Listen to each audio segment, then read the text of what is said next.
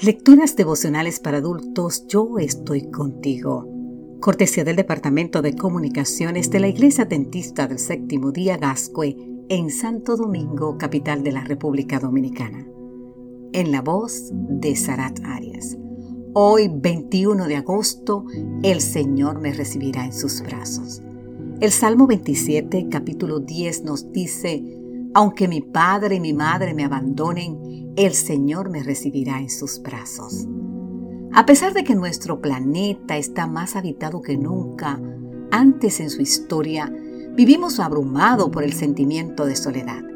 Según un informe publicado por las Academias Nacionales de Ciencias, Ingeniería y Medicina de los Estados Unidos, una tercera parte de los mayores de 45 años y una cuarta parte de los mayores de 65 años de edad se sienten solos o están socialmente aislados.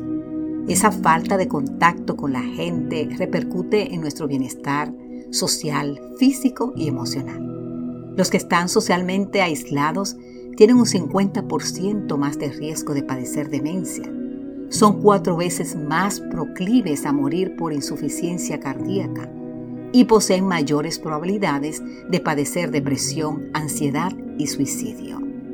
La palabra de Dios dice que no es bueno que el ser humano esté solo, así podemos ver en Génesis capítulo 2 versículo 18.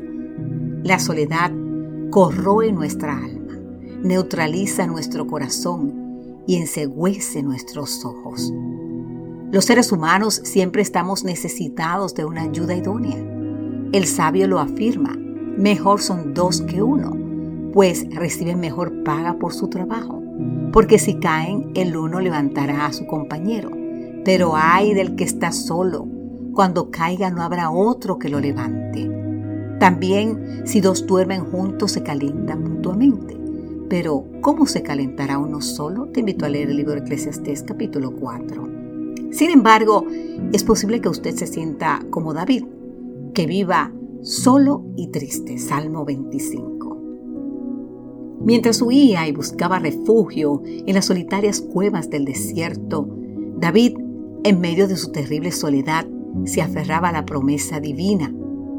Aunque mi padre y mi madre me abandonen, el Señor me recibirá en sus brazos. Salmos 27:10. Todos pueden olvidarse de nuestra existencia pero cuando la horrible soledad apriete y nos corte la respiración, hemos de recordar que Cristo está con nosotros, que podemos recibir su abrazo, que Él nunca nos abandonará.